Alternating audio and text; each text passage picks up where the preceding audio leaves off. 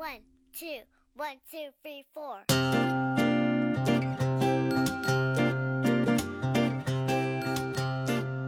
Hello，大家好，欢迎收听这一期的《黑水公园》，我是 Elvin。我是金花，大家好，我是这个神秘的马哥，我是金花的父亲啊，呃是他的爸比。这是我跟金花以前在上上家公司的同事，马哥是做游戏的。今天正好我们也要聊一个游戏的话题，所以呢，我们可算逮着机会，就是把马哥叫过来了。今天要聊的是一款时下非常流行的这种。题材类型游戏，吃鸡类型游戏，嗯这游戏叫什么？叫《荒野行动》。嗯，又跟大家聊游戏，因为上周五做这期很久以前录的，嗯对至少得半年前了吧？对，那就是年终年终差不多，嗯因为我们这录音啊，不能保证说每周大家都能碰在一起，嗯然后我们手里会有些存货。然后上一期呢，正好我们都有事儿，嗯。然后我们就把那期节目就是可算拿出来库存，嗯拿出来周五放了。嗯，喜欢游戏，平时玩游戏的这个听友粉丝还挺多首先我想问金花，嗯《荒野行动》这款游戏，你好像是在短短的一个下午嗯。就突然嗯，产生兴趣，上瘾了，是不是？嗯主要嗯是为了这个社交吧，我我要跟上这个时代，嗯所以呢，我不可避免的要体验一下这个游戏，而且我我最近呢，其实抽空的时间也体验了市面上这么几款嗯。这种算生类似的，对生存类型的这种吃鸡游戏，然后我发现我这个机器啊。还挺挑游戏的，我我一圈玩下来之后，还就发现这《荒野行动》相对还比较流畅，你玩的比较流畅，你安安卓机是吧？对对对嗯，所以今天呢，特意找马哥来哎，对，来给我们介绍一下这款游戏。嗯以前是做产品的，嗯然后现在是国内某知名嗯大型游戏公司游戏制作人。我另一个身份是院长的父亲。讨厌，那那其实刚才咱们也聊了很多啊，关于《荒野行动》。呃，或者我们叫这个类型称为吃鸡啊。关于吃鸡，就是其实从字面上很好理解啊，吃鸡它是是一个人的事儿啊 嗯啊，它不是一堆人的事儿。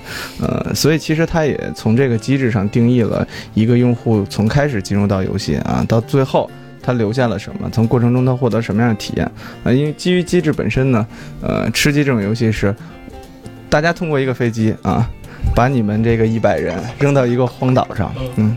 开始训练你收集武器、捡到武器啊，它里边涉及到很多元素。哎，是不是这种类型的游戏以前咱们国内好像有吗？好像也没有吧？嗯，不多见，应该是没有怎么见过，因为就一七年开始这种类型比较火嘛，嗯我觉得，嗯因为因为就是我喜欢看电影嘛，就是我觉得可能也跟前几年的电影有关系。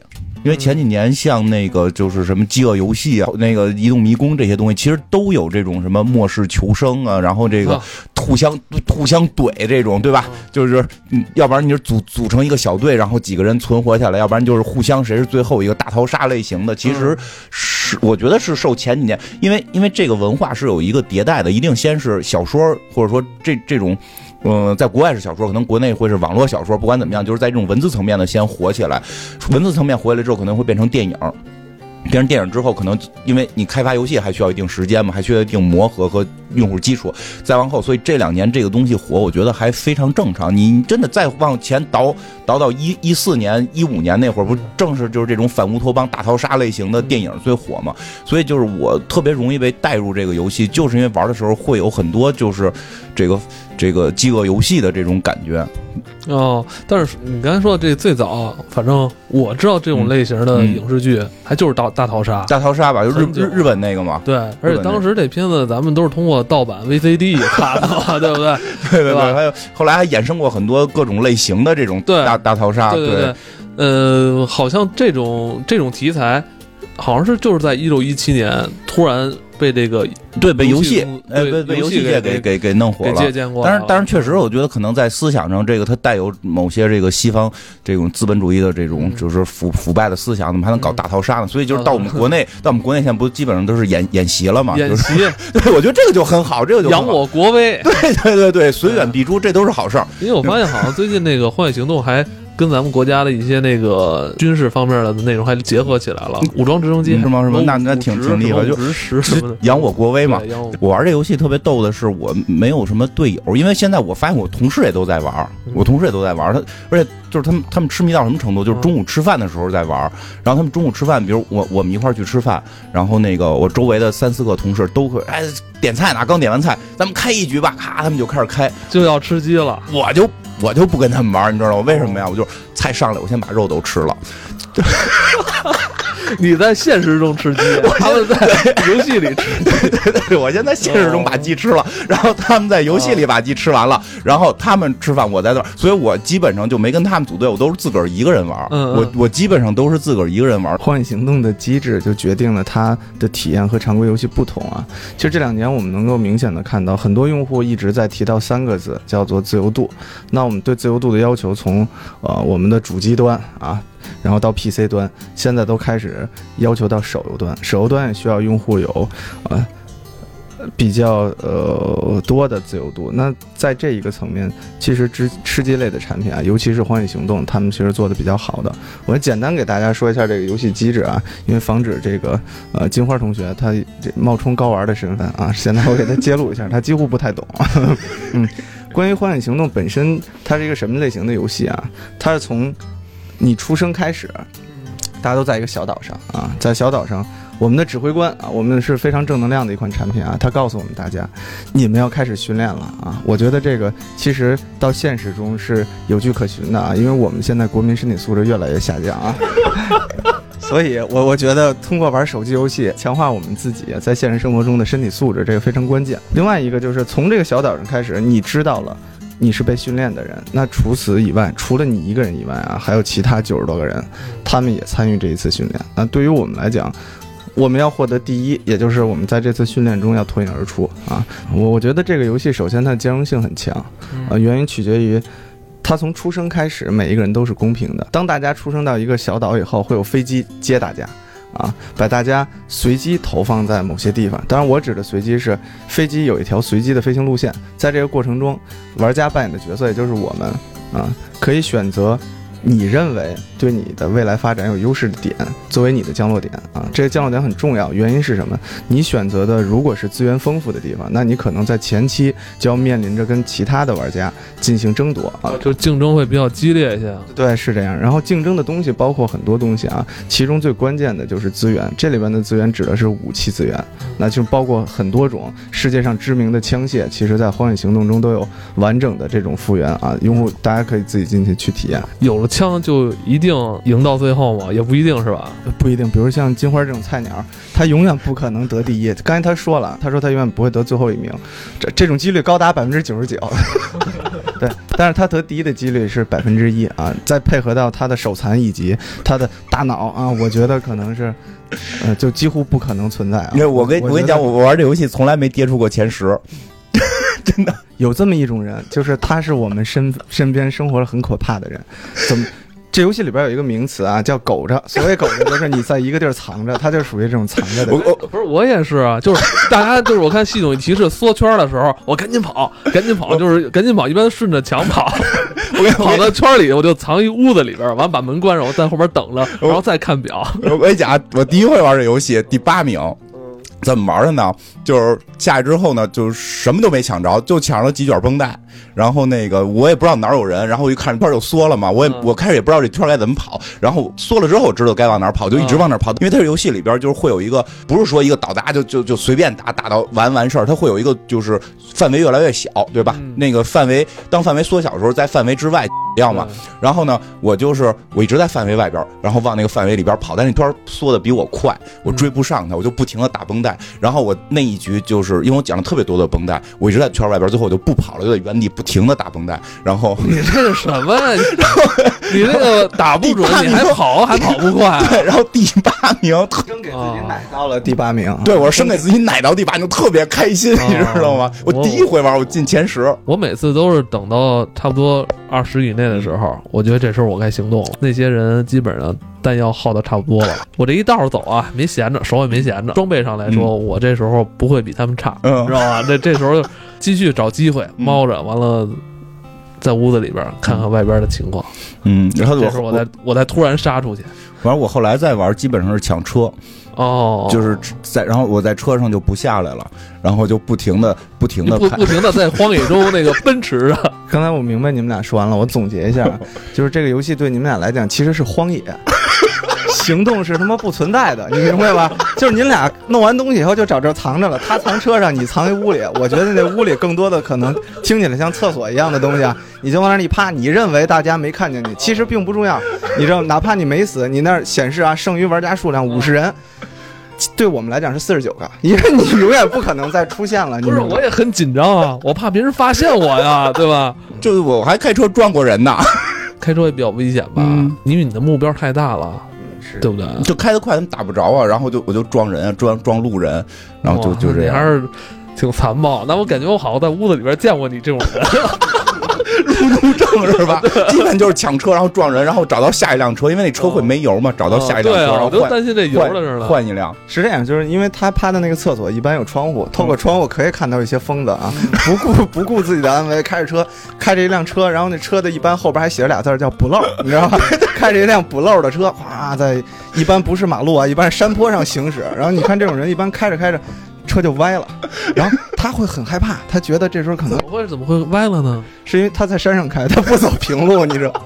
他觉得自己在山上开可能目标会小啊，但其实真正体验过这款游戏的，大家知道啊，不管你在哪儿开，只要你开车，啊，其实你的目标还是很明显的。所以很多高玩为了隐藏自己啊，都用步行啊或者匍匐前进啊。我我我前现在多慢啊！我操，那个这不是一个着急的游戏，当然也不能像你们这种完全不着急啊，就每次都在厕所里蹲四十多分钟，啊，这跟现实生活一样，这不是虚拟人生，这是荒野行动。活到最后，不是生存几率应该会更大一些吗？怎么生存到最后，其实这一点很关键，这也是这个游戏刚才我提到所谓自由度的这一个点的发散。你可以通过收集装备、武器，啊、然后找一个厕所或者车，然后或者是一片草丛里边待着啊，等到时间将近结束的时候，往圈里跑，然后看自己能不能博得一些机会。还有一些所谓高玩，比如像我这种啊，就属于这种呃。想的不太清楚，但我会体验肉搏的这种快感。我从降落开始，我就会找一个人多的地儿，开始跟他们拳击赛啊。一般来讲，三拳我就死了。这个降落的地点位置有没有一些好的套路啊？我们知道这个飞机这个小岛上空这个飞行的时候，这时候玩家都在不停的跳伞嘛。那我看有的人是特别早就跳了，是吧？有的人得耗到最后跳。这里边，嗯，有没有一个比较好的一个计划？就是我在什么时候跳伞？是跳在人多的地儿好，还是跳在这种人少的地儿好？四个字啊，一个名词叫做战前策略啊。荒野行动其实是具有一款战前策略的产品。从你上飞机开始，你什么时候跳伞，以及你要跳到哪儿，其实它就决定了你你的后半生决定我这一生了，我是不是很好过。对，哦啊，你如果是一个暴力型选手，你比如像我，我就会跳在一些离这个当前飞机航线比较近，然后人流聚集的一个环境中啊，在这个环境里边，可能大家开始的生存是比较恶劣的啊。那比如说像金花这种呢，他可能选择最后跳。或者是他跳一个认为大家找不到他的地方，他不觉得是荒野行动，他觉得是否行动不重要，捉迷藏是这个游戏的快感。对对对，是这样，是躲这样。在屋里和角落里窥探别人的生存，他觉得这很过瘾啊！你知道有一种东西叫做沉浸式体验吗？他认为这是电影是这样，他在车里看电影儿，他觉得他妈这就是露天停车电影院，他可能是觉得这么一种感觉啊。呃，刚才我说了，从你下落地点开始，刚刚才 Alvin 提到了。说有没有一些技巧能够让你在前期占据一些优势？嗯，其实我觉得总体来讲，这个游戏非常公平。它加强了哪一点呢？它把资源投放做多了，就是你不管降落在哪一点，你找到的枪械啊，或者说装备的几率和其他人差不太多。当然有一些呃竞争激烈的资源点，它会有一些呃更好的、更优质的装备在里面。但是你其实降落在一个，比如说。所谓的北拿套套去北京的一种建筑结构叫做四合院儿，你跳在里边也能捡到一些能打死人的东西啊，比如板砖这种，你也可以上去试试，是我硬还是你硬啊？哦，因为你知道，我有时候吧，一上来先是捡装备，然后捡完装备之后，我才有一定的这个安全感，嗯，对，才会有安全感。我得我得戴上头盔什么的。你发现你有装备了，嗯，你这一局给你的这个信念就是你绝对我有时候放弃了，有时候我就觉得哇，我也捡不着东西了，嗯，我就是一身光着，就在荒野里奔跑，我就奔跑了，我我跑的时候我就我，然后我发现呢有一次特别逗，我跑着跑着吧。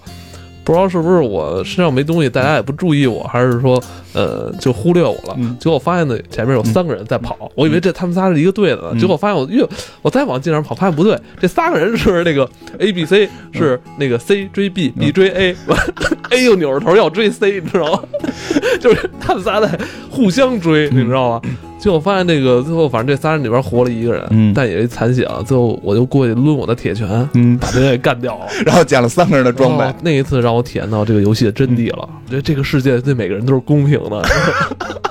没有没有，就对对对我来讲，这个游戏永远是就是、嗯你你躲起来也可以进前十的这个快乐，嗯，就是特别快乐。就你就比较看重排名是吧？嗯排名对于自己来说也是一种承认，因为因为我我活我最后我活到我在这个一百人的世界对对对我活活到最后的时刻。对对对对对对，我很在乎这个。我吃鸡从来没想过，但我要活进前十。后来也发现了一个道理，有时候我排名非常高的时候，但是我在这世界里边，我我没有看到一个人，嗯最后我是莫名其妙被人阴死，然后对对对对，有时候我在想，哎呀，我我虽然活了这么久，但是我在这个就当时那个局里边，嗯那个世界里边，但好像我没有经历过什么。这也是后来留给我一些深深的思考。玩游戏都能玩出思考了。这样，我有一回已经已经进了快前五了，就就圈已经缩到最小了最。小了，我在一个车上，嗯然后呢，就是已经不剩什么人了。那然后时候还有油吗？车？有有，因为我经常换车，我 经常换车，我经那常你是不是现实世界里开不了车，完你在这游戏里过瘾呢？对我就是过那开车啊瘾，你知道吗？你玩极品飞车也是一样的。然后可以撞人，这可以撞人，撞后对对然后那个就是就是到最后，我就觉得就剩五个人了，我可以、尝试一下，我我出动一下吧，潇洒一下对对，我就开着车出去嗯，看前头有一个人，然后我就准备去撞他，就我车还没开到呢，就被他打。了，然后从那之后，我就决定，就是在这种时候，我也不出去，我也开着车在荒野上，在哦，你开着车都被人打，就他可能打中车里的人，活到最后的那个人肯定已经是很厉害的了。哦他不像我开始在在什么八十多名的时候哦撞的那些，那些哦我觉得还都不敌我呢。那经经常我一开门，一个人迎面进来，哦迎面进来，然后我们俩就擦肩而过，然后互相回视一下，然后赶紧就赶紧跑跑，赶紧开加速哦，两个人往往反方向跑是你刚。才可能是被《速度与激情》骗了。你看人家电影里边，人家人就开着车，那子弹怎么打打这车都 都不带死的。嗯有时候我在屋子里边。嗯，会进来对吧会？进来，进来之后看我，我拿枪对着他，他拿枪对着我，完了他就立马啪啪都退出去了，你知道吗？那可能是我，那人估计就是我。我只要看有人，我就跑进去因为我觉。得这是体验这个游戏好玩的一个层面，因为虽然它也是第三人称视角嗯这种射击类型的，它跟很多其他游戏不一样是在哪儿？就其他游戏真是为了我要干掉你，它这里边是除了干掉你之外，它要权衡一个。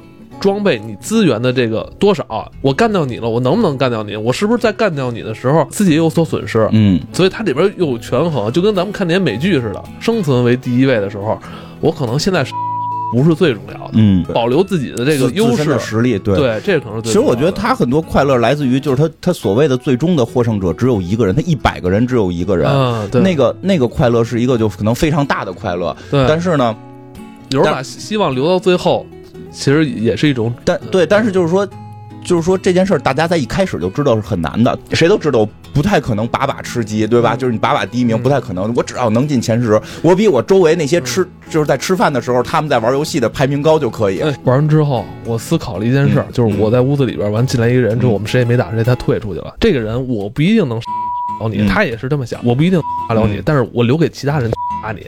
就是他从一百人到最后一个人，其实是一个什么区别呢？就是一百分之一嗯到二分之一的区别。对啊保证我自己生存的情况下，跟最后另外一个人去决斗，这样我的生存几率就是百分之五十了。对，是是是，没没错，就是这样，所以活着很重对，要。活着很重要，所以就是咱们有时候在努力去继续活下去的，我听着怎么着没事？就是你越到后边，其实你生存几率反而是越大。对对对，就是这个游戏就是努力的活下去。嗯，嗯，当然也有马哥这样的，就上来拿拳头抡人。来讲讲你嗯你抡人的快感吧，你讲，你是不是一上来就也不吝这些，上来就干？排名不重要。你是想想想想把自己这个呃最后生命的光辉都从下飞机那一刻就开始绽放啊？嗯，首先我说一个，作为嘉宾，我又特别爱说话，然后我又说不了，因为你不给我麦，然后我，离得很远，我很着急啊啊！我想表达一下，因为刚才我想说一句是什么呀？因为比如说作为你们两个只是玩荒野啊，不并不行动的人，那你们经常会遇到，比如你们在一个地儿趴着啊，可能屋里趴累了，在山上趴会儿，对吧？看看风景，看看窗外的人和物啊，有可能哎，你不知道怎么回事了啊！我也有过这种体验啊。然后这个游戏里边有一个机制，其实它解决了我这种烦恼啊，让我知道为什么啊，叫做敌人视角。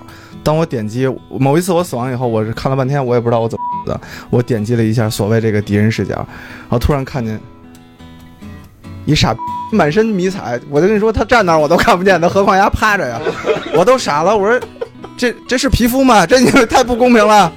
后来我打听了一下啊啊，其其他更懂行的、比我厉害的高玩告诉我，他们捡的是那个投放过来的重要的物资啊，那里边会有一些非常稀有的装备。哦啊，对对对，有时候系统会提示，就一个红红色冒烟的玩意儿对。那个重要物资正在投放啊。嗯嗯是这样每回我都能赶到，拿车撞，我也不知道干嘛使，就是因为我不敢下车。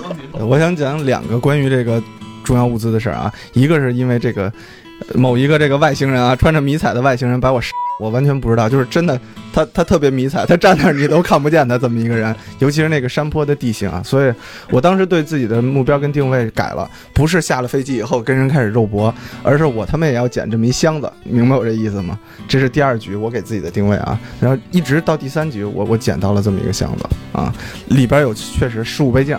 就是特别好的装备啊！当我装上了以后，我就找了一个特别高的山趴上，我就想，这这回他妈该该我报仇了！哎，我就开始一直特别关注我的后方啊，我前面不怕啊，我不怕前面有人能打到我，我就怕后边也有人从山上爬过来，然后把我给弄死啊！然后在这个情况下，我我死了两个人，呃，就特别像你们俩刚才的感受啊，嗯嗯一个在车里的人，我也不知道为为什么坐车里啊，开这补漏停在路边。我瞄那车好几回，我不认为里边有人。对对对，你知道那是我的一种方式，就是我就是我的油快没了的时候，我要在那里装，就是这是一辆假车，你明白吗？这里边没有人要装，有可能我就是你。我一看，我操，有一特别大的脑袋，我说给他来一下吧，邦击，他了，然后我特别爽，然后我还同时还瞄到了一个类似你这种藏在厕所的人，当然不是厕所了，是藏在一个房子里的人啊。这我想告诉大家，这个重要物资的重要性啊，这十五倍镜带给我远程狙击的快感。你那么老远，你能看见我啊在屋子里？因为我趴的那个山离附近的居民小区啊是相对比较近的，所以能够，因为每一个枪都有射程嘛，嗯，然后另外一个是基于，这是第二次我捡到了箱子啊，然后后续我就开始有点跟你们俩思路一样，就是当你发现危险或机会的时候。不着急去抓住啊！我后来发现有一次一个箱子投放在我面前，不是很远，我我目测有个一百来米，这时候我就没动啊，我就趴在草里，拿着我的枪瞄着，我在这块打死了六个人，这六个人都是想来捡箱子的人啊！哦，等于你是在守株待兔。黄雀在后，对，就是这道理。你不动，其实相反，因为大家都知道你重要物资里面有好的东西，然后每一个人都想去搏一把机会，想获得这里面好的道具。但其实有的时候一些策略上的变化能让我们获得更大的优势啊，这是我刚才想说的一点。明白？我觉得这游戏里边还有一个阶段，是一个我觉得是很危险的一个阶段。我们知道这张地图啊是固定的，呃降落地点是随机的，它每隔几分钟，它要地图要缩缩小一个范围。嗯，如果作为玩家你没有在它规定时间里边进入到它的这个缩小的范围之内，你就会不断的掉血，就像刚才金花的她第一次那种经历一样，会不断的掉血，努力就赶紧跑进这个画圈这个范围。这就是在跑的这个阶段啊，我觉得是肯定当时所有玩家都要奔着那个圈儿去跑，对，对吧？这时候就会让所有人暴露自己的目标，这是不可避免的。呃，即使我经常在屋子里躲的时候，我这时候也要出去了，溜着墙边我要走。这段时间也是，其实这个游戏机制为了鼓励玩家进行行动的这么一个，就我们行动，我们跑圈儿，我分享一个心得啊，就是就俩字儿叫耐心啊，很简单。我讲一个真实经历啊，有一次也是缩圈了，我趴在了一个麦田上啊，一个麦田里，啊我当时以为只有我自己，因为我我我大概狂奔了有二百多米，啪啪啪从一个山上跑到了一片麦子地里啊啊！我认为因为它和加下接下来要缩的这个圈距离并不太远，我就开始在那儿趴着，然后同时拿我这个小瞄准镜开始瞄周围啊。我一般我就是纯趴着啊，但有的时候我会蹲一下，因为你的视角会变得更高一些，可以让你看得更远。我我也挺无聊的，我忘了我干一件什么事儿，所以那天趴的时间特别长。刚开始你跳了一下是吧？刚开始缩圈的时候了，啊，现在开始缩圈了，然后我准备往前走，我媳妇儿叫了我一声啊，我我出去看了一眼，这游戏的好处就在这儿啊，你有的时候莫名其妙就吃鸡了，跟她说两句话，等我回来的时候，我发现哎。刚一拿手机，我刚准备站起来，就在这个同时，我前面有两个人站起来了，我们他妈都趴在这一片麦田里边，不知道他们也不知道我什么时候来的，我也不知道他什么时候来的。等我跟我媳妇儿说完话以后，这俩人蹭蹭起了，他们两个互看了一眼啊，然后开始突突突突突突突突突，一个人把一个人，一个人那个残废了，呃，对我这时候就特别高兴啊，我就看着呃又挥起你的铁拳，没用铁拳，这次我拿了板砖啊，冲过去照了他的后脑，啪一下，啊，他啊，这不是高潮。紧接着我不知道被谁啪一下我 死了啊啊！这我想告诉大家是耐心，就是我的耐心没有熬过最后一个人啊。如果我我应该像你们俩似的，如果多玩荒野少求生就少行动的话，我估计是没有问题的。嗯有可能他媳妇也叫他，但他说了三句话，我他妈就说两句，你知道吧？我要再多熬一句，啊这就没问题了。我觉得这个游戏啊，也是跟之前咱们玩的那些、呃手游不太一样，就是呃。动静有分是吧？嗯我我不像那些游戏似的，我我这俩手必须在那不停的就跟人打，嗯只要我差一点，我只要一松手，可能我我这个游戏里的这个角色人物可能就死了。嗯但是在这儿呢，就是没有也不用那么太紧张，嗯是吧？对你那个只要掌握好这个游戏里的节奏，嗯是吧？你只要判断好这个形式，是吧？嗯就就可以很重要，对。所以这也是对咱们这些就是、呃、手残玩家，呃不算手残，就是大龄。大 大龄玩家，大龄玩家啊，大大龄玩家很友好，很友好，确实是这样，嗯很好我操作。我想喝个水什么的，我我我觉得我先对倒杯水，我现在挺安全的，我先先藏着，回回个微信，回个微信是吧？我觉得这个挺好的，嗯，对。嗯尤其像比如说像像金花这种啊，更大龄一些的，他其实当捉迷藏玩也能获得所谓心流体验啊，也 也能让自己很 happy 啊。你看我躲过了一个美女，我又躲过了一个壮男，我有点把持不住自己，壮男等等我。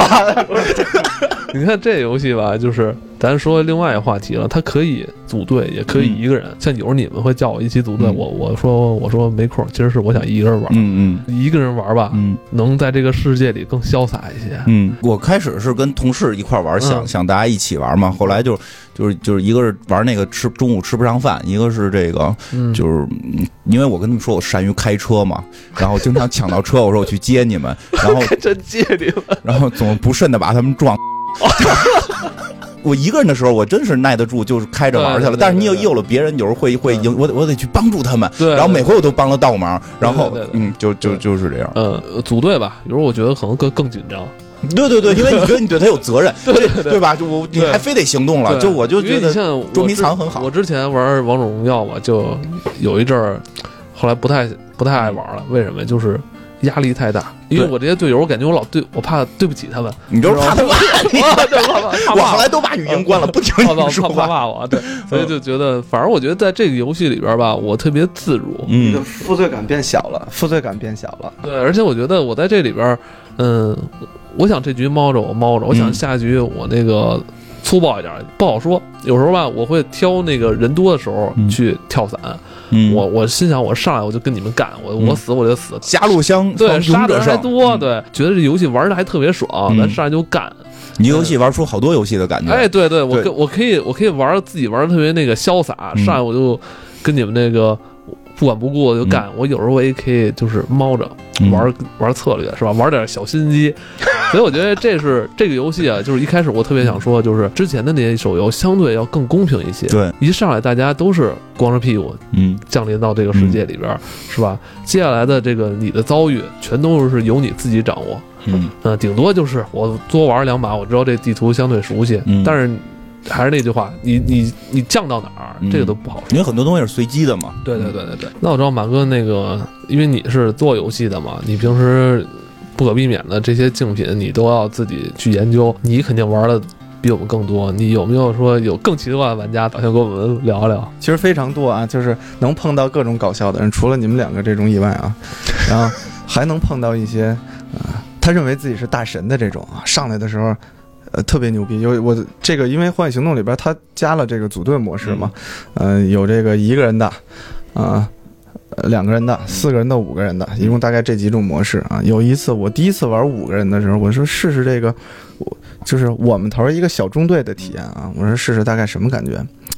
开始啊，上来，你你知道，当人一多的时候，他总得有老大出现。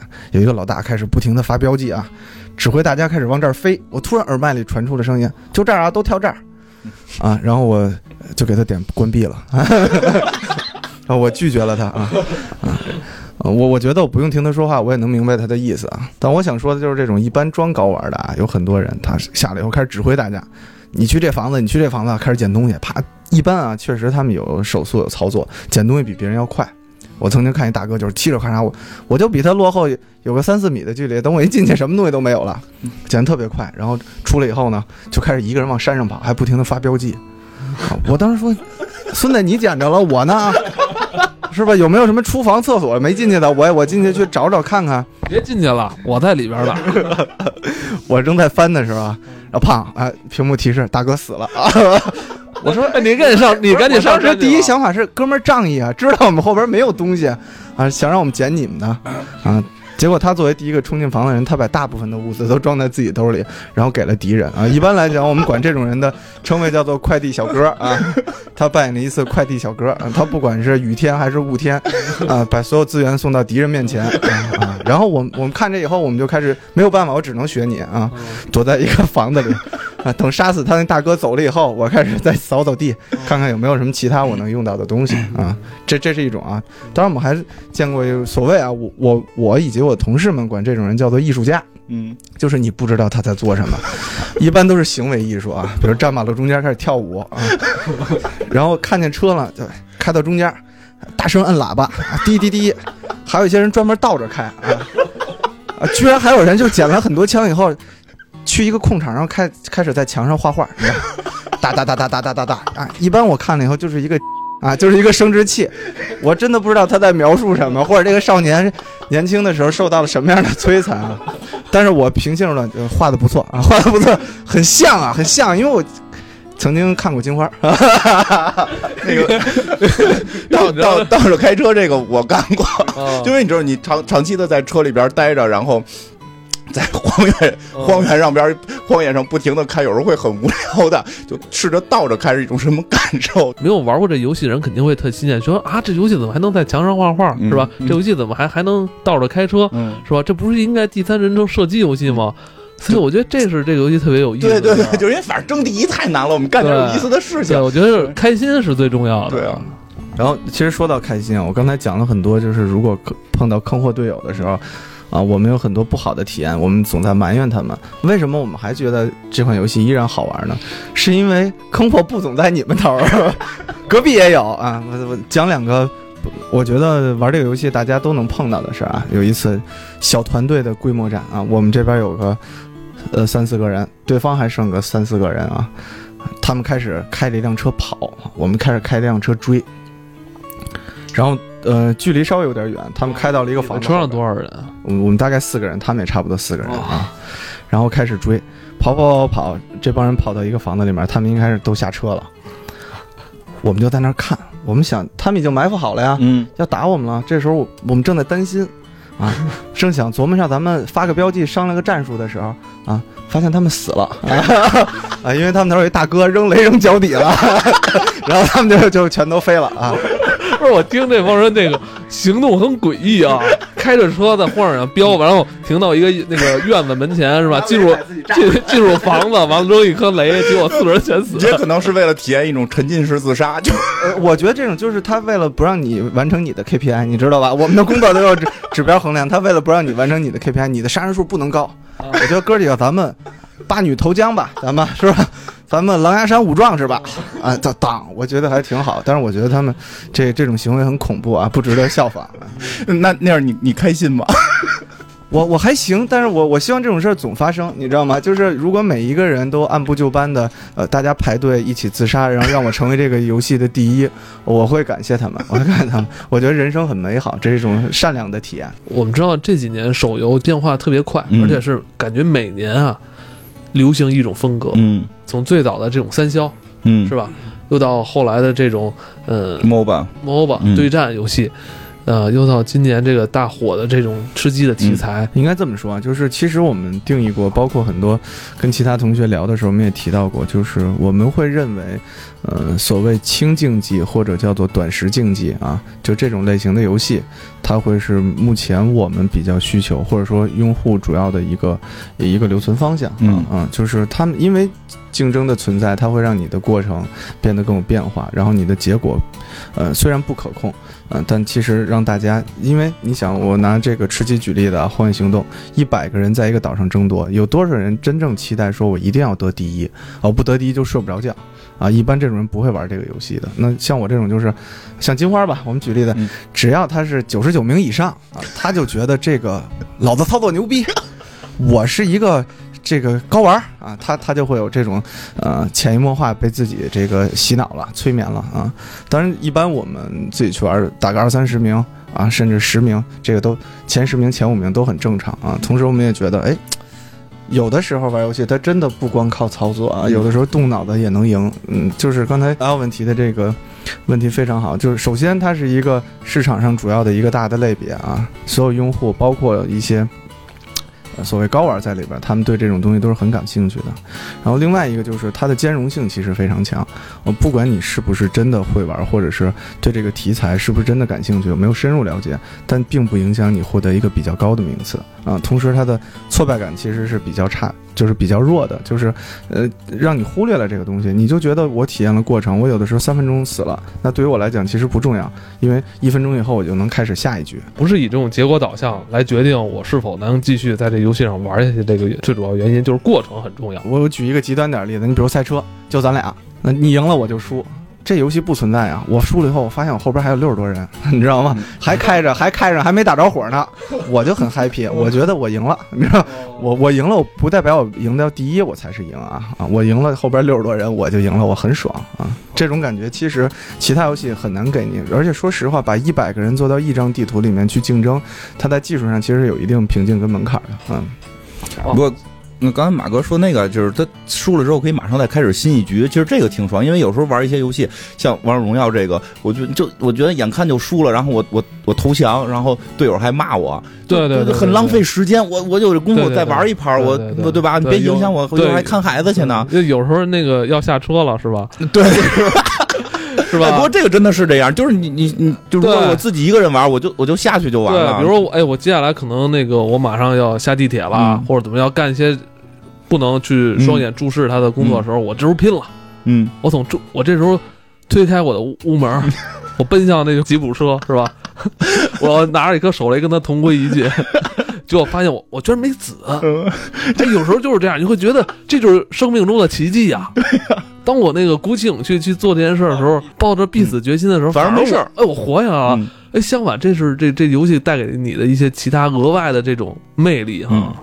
然后，其实刚才也提到了，就是当你一个人的时候，刚才金花跟阿伟也说了，当你一个人的时候，呃，你可以随便怎么玩都行，你可以真的把藏在一个角落里，然后上个厕所，然后回来的时候发现自己哎。啊，又又死了一些，你的排名又能够靠前了。然后另外一个，其实它有一个好处是，当你在组队的时候，你能迷惑你的队友，他不知道你在做什么。比如说啊，我们现在捡完东西了以后，我们大家在进攻某一个地儿，突然我趴下了啊，其实我可能跟我媳妇说话，或者我接了一个电话。然后队友们，你你发现你接完电话以后三分钟啊，哎，他们还都趴着。大哥真稳，但是他他洞悉了一些敌人的行动，你知道吗？这人很有先见性，大哥下把带我吃鸡哦，还会有这种设定在里面，所以你会觉得，哎，我谁说他妈说人生不幸福？我觉得哪一块都能获得成就感。你看我在这个吃鸡里边也也获得了这么多那个呃被人肯定的机会，是吧？但是但是如果是像你们刚才说，在王者荣耀里，你可能就被就被喷死了啊！对，大家后边就不玩游戏，一直在骂你了啊！大家比的就是谁词汇量的问题。但是在吃鸡里边，你一个小小的行动啊，然后你获得了肯定。你知道为什么吗？你像玩是那些 MOBA 游戏啊，你你你要去练，你要想成为高手，你得练什么手速啊，什么什么那个就是技能什么那个 CD 时间啊，你要去，这是是真是有套路，你真的是要学习，你知道吧？像在这个荒野里边，只要你会装，我只要哎我的这个行动飘忽不定，这人可能是个高手，就只要你不死就可哎，以。对，哎，有一次我记得怎么着，我从远处啊，我看见那看见一人爬坡爬山的，然后我拿着我的枪，哇，当当当，我我我当时也没有瞄准镜，我就点他点射，嗯结果发现我我只要一打他吧，他 就发现这人一会儿趴着，一会儿蹲着，一会儿跳着，就是各种形态来回换。结果我崩了他得有差不多十几秒吧，我也没崩死他。后来我觉得哇，这真是一高手啊，这个。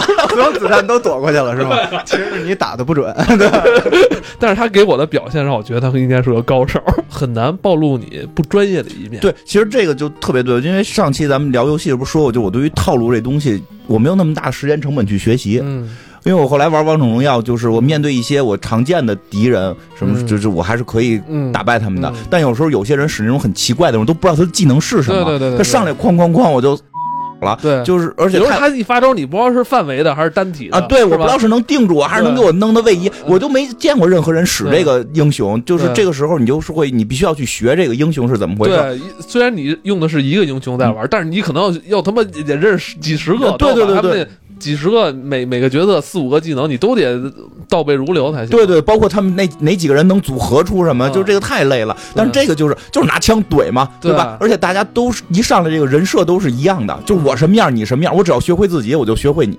对对对对对，我我曾经安利过一个姑娘来玩这个《荒野行动》啊，好看吗？当然了，不然不不会安利了，不然就直接卖她保险了。呃，有一个很直接的反馈给我啊，就是他相当于是这种呃漂亮但手残的人啊，嗯，他做了一件什么事儿呢？就是。当他进入这个游戏以后啊，过了一会儿我问他怎么样，会玩吗？所有的操作都熟悉吗？他说我不太用我干什么呀？我进了屋以后，地有什么就自动跑到我身上来了。我从一个就是没怎么穿衣服进去的女生，然后出来以后就咔拿一身，然后背着枪就出来了。他说：“对于我来讲，我我只需要藏在一个地儿就好了啊。”那我说：“其实你也不用捡东西嘛，对吧？你上来的时候藏在一个地儿就好了啊。”也就是，其实这个可以表明，就是所谓一般我们来讲，手残用户，或者是说啊啊，刚才那词儿怎么用着？高大龄用户，大龄用户不用担心不会玩的问题。对，因为现在说实话，就包括我们自己也在想，很多游戏的兼容性，其实它年龄是放宽的啊，包括现在八零后都已经老龄化了啊。嗯，对，所以对于很多人来讲，认为现在新出的一些游戏类型对他们是门槛儿。其实包括我们自己进去去体验，嗯、恰恰觉得现在游戏越做的越来越智能，自动拾取在一个呃这个第三人称射击游戏里边都给已经做到了。嗯嗯，所以我觉得没有什么你你对你再会觉得自己手残玩不了。对，我觉得我觉得马哥说这个特对。其实玩游戏这件事儿，从一开始对我们来讲是个快乐，嗯，但是后来有一阵儿游戏弄得太难，就是没快乐。就我那么爱玩魔兽，到最后也跟不下去了。就是嗯我意识在，我智力在，我我游戏想体验你这快乐，但我手跟不上。我毕竟岁数大了嗯，我只要扮演我自己就好。啊！对对对对，我只扮演一个人，就是我自己。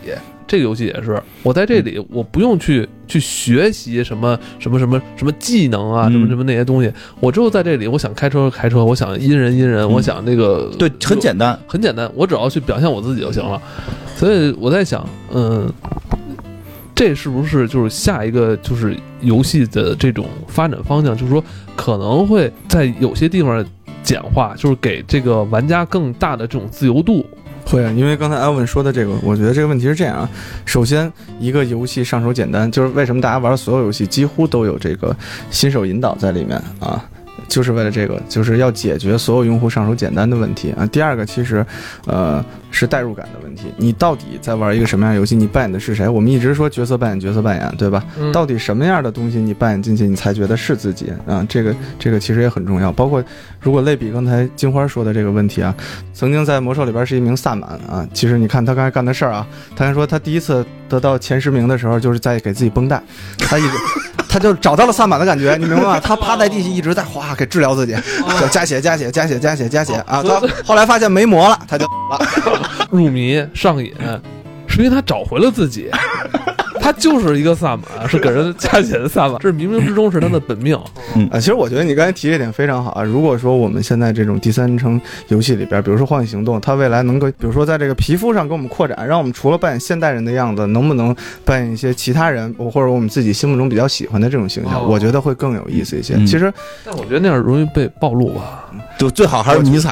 哎，不过说起这，我觉得也这是，这其实是两个问题啊，嗯一个是你要不要个性化，嗯呃，有些比如说高玩类似我这种啊，我可能就愿意穿一身红衣服出去，嗯，告诉大家我是焦点，来吧。啊，因为我已经做好准备，一分钟以后开始下一局了。啊 啊，所以我就不是太可怕。就你能当我什么？就手机费点电而已嘛，哥接着充电宝呢，所以这不是问题啊。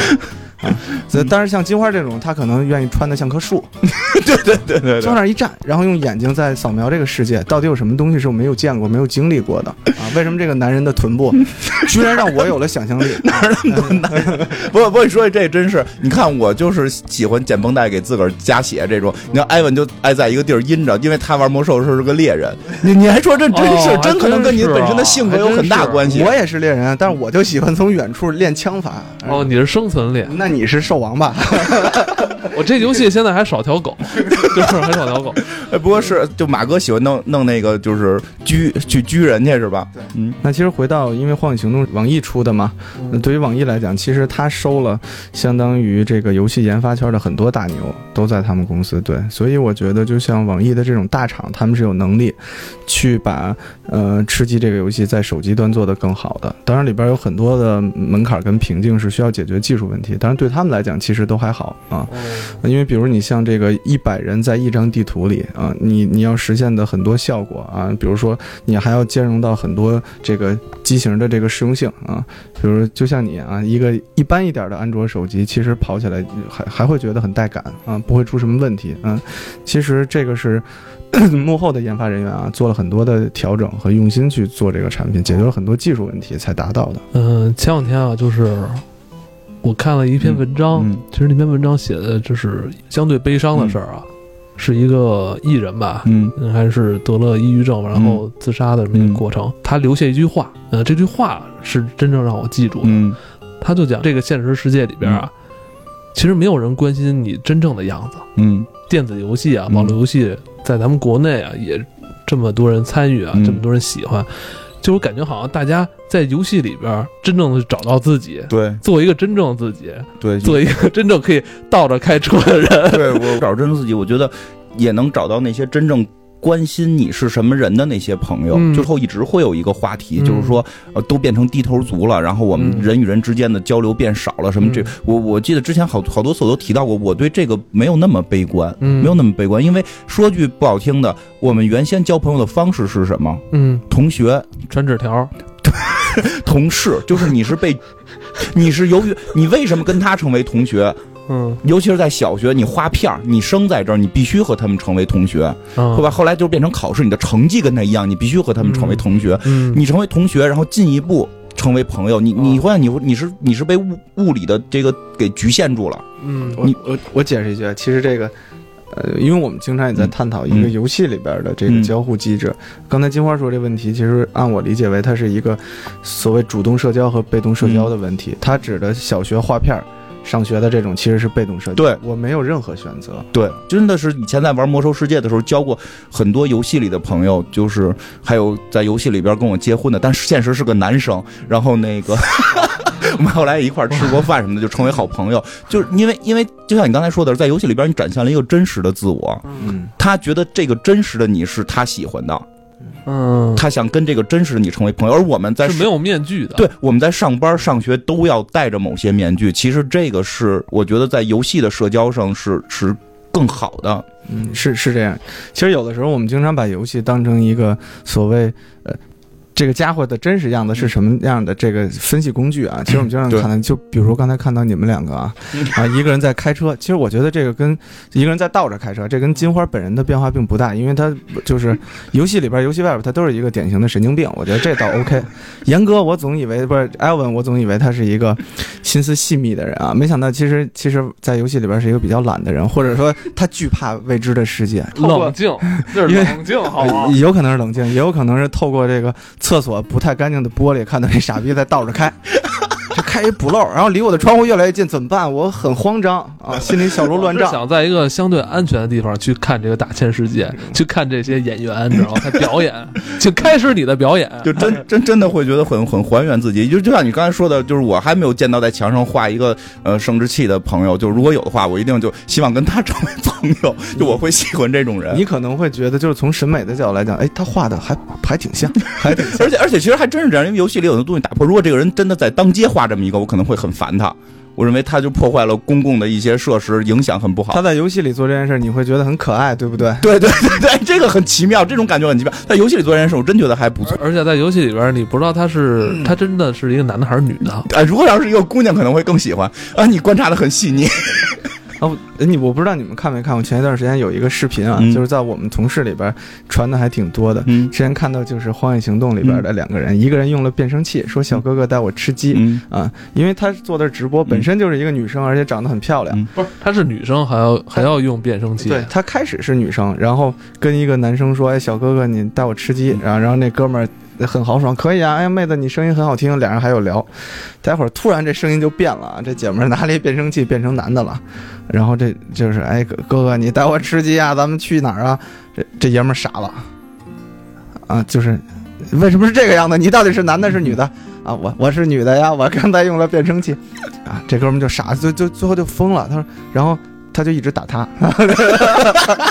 他一直打他，嗯他还拿拿雷炸他，然后这个女生就一直在那儿乐啊。最后他又换掉变声器，对，然后他说：“你看，我是开玩笑的啊，本身我就是女的。”然后啊，这男的已经不相信了啊，最后他又变声了，是吧？就是他他一直跑跑得很远，还在打他，就是他可能很恨他的。我觉得男孩可能也在问自己同样的问题。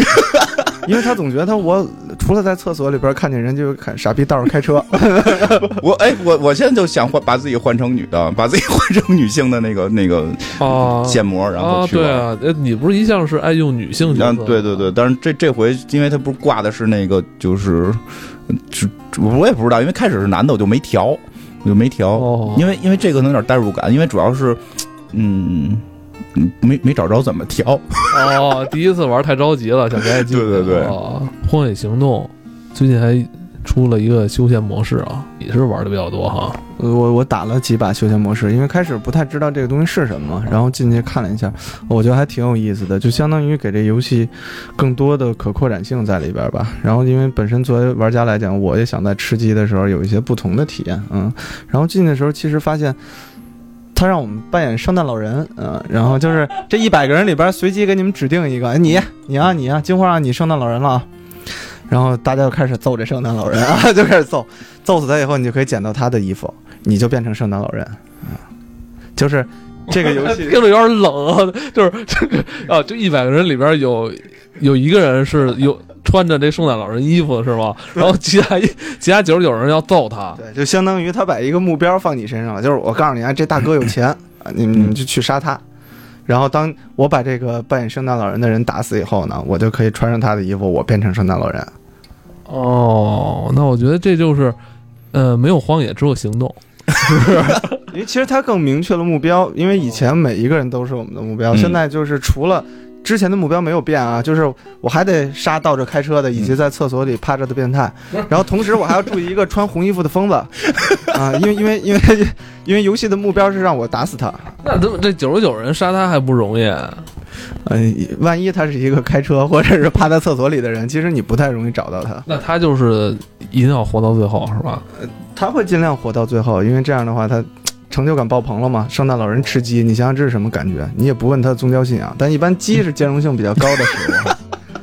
对对，都吃都吃。哎，其实刚才哎，就是聊聊到最后，其实有有一个事儿我忘忘问了，就是我还想跟你探讨一下，就是，嗯，我们知道，其实咱们一开始说吃鸡啊、吃鸡这种类型啊，就是包括荒野行动，其实算是沙盒游戏的一种变异啊。它从沙盒游戏里边借鉴了一些东西。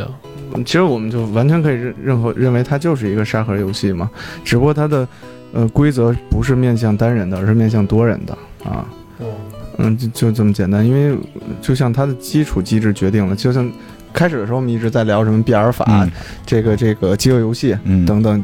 其实特早以前，很多人都在想过这些东西。哎，我们觉得这些规则很有意思。其实就是简单说，就是两个方面。第一个东西我们叫做市场，啊，因为市场用户成熟了，他们需要这么一款产品。第二个东西叫技术，你明能明白我明白明白，就是说因为是有市场这种用户需求了，所以厂商才准备，是吧？就对，因为用户需求非常充分了，所以在引导我们自己，比如说研发者或者说从业人员，他的技术在进行迭代，要迎合用户的需求其实。我我是这么觉得，就这件事儿现在变火了。其实以前也有类似于 CS 这种东西，不是也是打枪埋包炸吗？但是它必须是输赢，它必须是输赢，就是他要求的玩家的那个素质太门槛有点高，啊，对吧？玩 CS 的时候，我也是，就是捡买了枪都给别人，我就一把手枪跟背包，就是我要那个炸药包，我是负责去买包的，就我还 你是使命必达是吧？对对，我不跟人对对打，因为我打不过，就我特别不擅长这个。对，因为我觉得你可能确实不太适合这种游戏。它首先没有车，对你来讲，你你就就如同缺失了双腿。对，来我跟你说后边的原因，就是现在手机的普及，然后手游变成了一个文化之后，就是大量的人开始需求游戏了。这个大量的人就要求这个游戏门槛变低了，就所以就是这款游戏是适合太多人玩。说句实话，玩 CS 这类游戏，我手残到不能再残，我玩。但是玩这个我就可以找到快乐。其实，在中国出现过一段时间，当魔兽世界特别火的将近将近七八年的时间，你见不到任何其他类型游戏，，除了跳舞的那个全是，副本，然后剩下的全部是这种装，这是最可怕的，嗯这是最可怕。现在这个好处，我觉得至少至少有一个好处就是什么样都有，对吧？你嗯还有 MOBA 类的，然后还有这个这个这个吃鸡类的。嗯其实你说对着打枪这类游戏，现在就是类似于 CS 这种游戏也有，嗯这就是适合不同的人群。那可能现在对于我们。你你你新定义的这个大龄玩家，嗯就对于我们这种大龄玩家，我觉得一些女性玩家，然后高龄玩家，高啊高龄玩家，然后女性玩家呀，或者说时间时间没那么多投入在游戏里边，我玩游戏是为了轻松这个目的的时候，这个游戏更适合。你要不然玩那游戏你太累了，得练，对吧？哪有那么大功夫去练？应该是它基础规则的迭代，让它变得更有兼容性。嗯嗯，对，因为以前比如说我们说的 CS 嗯啊，它可能这个五五对战的时候，除了比谁准，就是比一些所谓小队的这个战术啊。嗯但是如果说咱们上升到这个荒野行动，你一一百个人里边在一张地图里去比赛的时候，其实考虑到你很多东西，你甚至有的时候，你看他找到了萨满的感觉，对吧？然后我们就会在里边其实发现新的自我。另外一个是，到底我在一百个人里边。怎么生存？嗯留到最后，其实这个问题很关键，它牵扯到很多心理学的东西。比如他愿意趴着，嗯你愿意倒着开车，我愿意上来跟人肉搏、嗯啊，可能都是我们现实生活中有所缺失。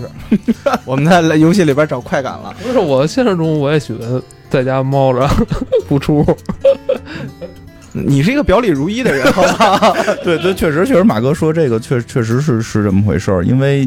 因为你，我可以想象一下，如果这个游戏大概在十年之前出的话，每个人都会吃鸡，就每个人的目的玩这个游戏的目的全部是吃鸡，因为当时的那个用用户群体还是那种那种很很，呃，郑教授，对争强好胜，游游戏量不大，竞技性，竞技性要求很强，就是一些很核心的游戏粉丝，嗯。很核心的骨灰级游戏粉丝，他们玩游戏的目的是赢，他们玩游戏的目的是赢。而现在这款游戏，我觉得再加上社交的一些东西，更重视过程。它对它过程中变成了一种寻求快乐。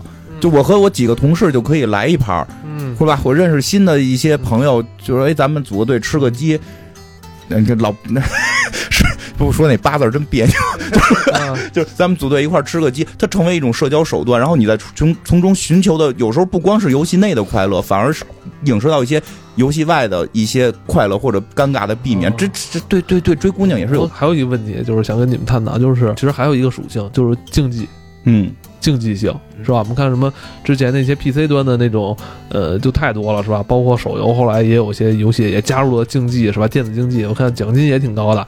那你觉得像这种荒野行动、吃鸡这种类型的，它有没有可能就是朝这个竞技性或高端的这种方向发展呢？一定会有的，因为刚才其实我们提到的这个休闲模式，就本来就让这种类型的游戏它会有更多的扩展性。呃，为什么？因为刚才我们提到最开始说到这个自由度，就是我给你一个大的规则，我只制定大的规则，剩下所有东西由你自己来完成，你的每一步选择就交给用户。啊，不是说今天你要给谁升级，是给 A 还是给 B，对吧？今天给用户你要不要出门？你要不要拿着枪出门？你要拿什么枪出门，对吧？你是想站着打死敌人，还是想趴着阴死敌人？其实你的选择很多。那在这个基础上，我我认为就现在吃鸡的框架，其实稍作调整，它就会适合很多所谓这个竞技类比赛的看点都会包容进去。同时，呃，如果是大力去推这些所谓战队赛啊等等的话，其实观赏性还是比较强的。嗯，哦，我觉得。因为它本身的随机性强，就像玩的时候，有时候你如果天生就掉在那个，就是怎么讲，就天命圈是吧？就是你你上来你那圈最后就是你那儿没事儿的那种，你嗯嗯嗯嗯因为它随机性强，嗯所以它可能会成为一种更具观赏性的竞技类游戏。它的公平就是它看起来很公平，但是呢又这种公平是由于随机性导致的，对于玩家很公平。但是对于那种说我天天跟家，我操，我我我就不是因为有些现在战队不就是工资制吗？哎，对对对对，我每天就玩命练这个，但是对于他们好像就有些不太公平，是吧？对，而且我觉得那样，说实话啊，对一些这种学生玩家其实不太好你玩命练，你也可能运气不好，对吧？啊比如你跳跳伞上挂树上了，是吧？啊。对对对对对对对，对吧？？或者你那正正正干嘛呢？哎遇见一个我这样开车的队友，给你哎撞死。哎，对对对对对，这 乱拳打死老师傅，对，因为？人多嘛，他随机性更强，哦所以这个就会更好玩儿。我、嗯我觉得他最后可能会形成就是所谓的。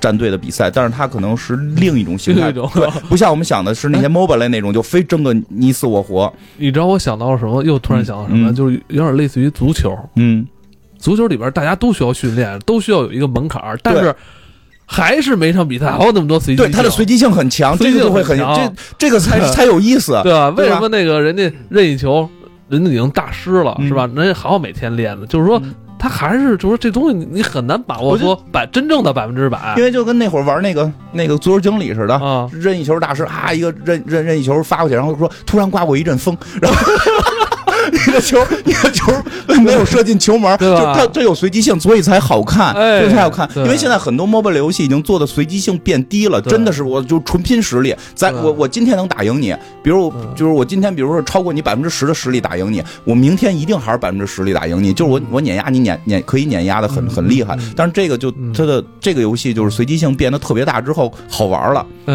嗯对，它有更多的兼容性、更多随机性的同时，如果说比如说这个产品真的要去做战队赛的话，其实它是有空间的。嗯因为我们经常能看到某些视频里边的高玩，或者说以前某游戏的知名主播现在在吃鸡啊，嗯然后他们的操作是什么样？其实很多枪，比如说我带着多尔倍镜的时候，我也要去压枪嗯啊，就是有一些深度操作在里边。但其实这些深度操作埋的点啊，并不影响我们一般玩对家去玩这个，在里边找到快乐。嗯有这种变态存在没有问题，但你架不住我倒着开车或藏在厕所。对你可以说大哥我特别准，我能他妈天上投放重要物资那飞机我都能打下来，没有问题，你看不见我，你明白吧？飞机会从天上飞，我就躲一地儿揪着啊，你你不知道我我的耐力是什么样的，对，很好玩，它很好玩，它不会强迫你去干一件事儿。就这就很有意思。嗯你告诉我外边有大老虎啊，我不是武松啊，我就在这儿蹲着吧，对吧？我就在这儿玩聊天，跟女朋友聊天，然后等圈缩小的时候往出跑一跑，嗯其实也是一种玩法。哎，我记得说起这个了，我那天在网上看一个帖子，我觉得特逗，就说玩玩那个这个《荒野行动》这类游戏，然后就是两个就是大家一个小队都趴在那个草丛里，然后突然就开始有一个人说，我感觉。就是意思就是好像有点不是有点像越战的那种感觉，就是美国越战，突然就另一个队友就开始说说的什么这场战斗打完之后，我就要回到我在什么马赛诸塞州的家里边和我的爱人结婚，然后那哦。那帮人就开始不打了，就趴在草丛里边，哦。然后就开始角色扮演，扮演自己是那里那什么还上尉什么的，你一定会那什么的，然后说一会儿就一雷给这波人全炸死这。个有有点那个，我说这还挺逗的，我觉得。大家把自己以前看过的一些有关越战题材的电影里边的一些桥段啊，说有点角色扮演了，因为我一直扮演的是疯狂麦克斯，疯狂麦克斯啊，他是那个弹吉他被吊着那个人，啪啪还喷火那哥们儿。现在实现了梦想，就是倒着开车。那咱们今天说这么热闹了啊，这个希望大家有时间可以跟我们一起主要带我吃回鸡。啊，对，金花还没吃到鸡呢，我我觉得去有机会看看那倒着开车的人吧。嗯，有朋友能跟我们一起在这个荒野行动里边、嗯是吧，一块儿来玩儿。玩耍一玩耍几把吧，自己的听友吧，嗯，都是自己人，坑也坑咱，对对对对，你别你别恨我啊！我这在开车接你的时候撞死你们，对不要恨我。在游戏里叫金花院长，到时候我会对对，到时候我会因为那个好多听众已经加了我的那个嗯嗯。朋友圈嘛，我到时候会把链接放出来，然后大家可以找我一块儿来玩儿。嗯，因为上一期的确是半年前半年前了，半年前了。所以我看大家还跟我推荐 NS 上边塞尔达呢，我说 其实早就买了，早就买了，只不过那期没提，是因为太久以前录的了。嗯关于游戏的话题啊，对，还会有马哥第一次来，马哥也是一个怪物猎人高手，不是不是高手，就是嗯，特别牛逼的人啊。宝可梦，宝可梦也很喜欢，是精不是？灵宝可梦都都喜欢，都喜欢是吧？以后慢慢聊吧，嗯有关游戏的，常来，常来，常来。欢迎你们二位到我的节目里做客，嗯，好，欢迎你们二位到我的节目里做客啊。我是好我是什么文？艾欧文。好啊，一开始马哥还有点紧张啊，今天就聊到这儿，好，拜拜。拜拜。再见。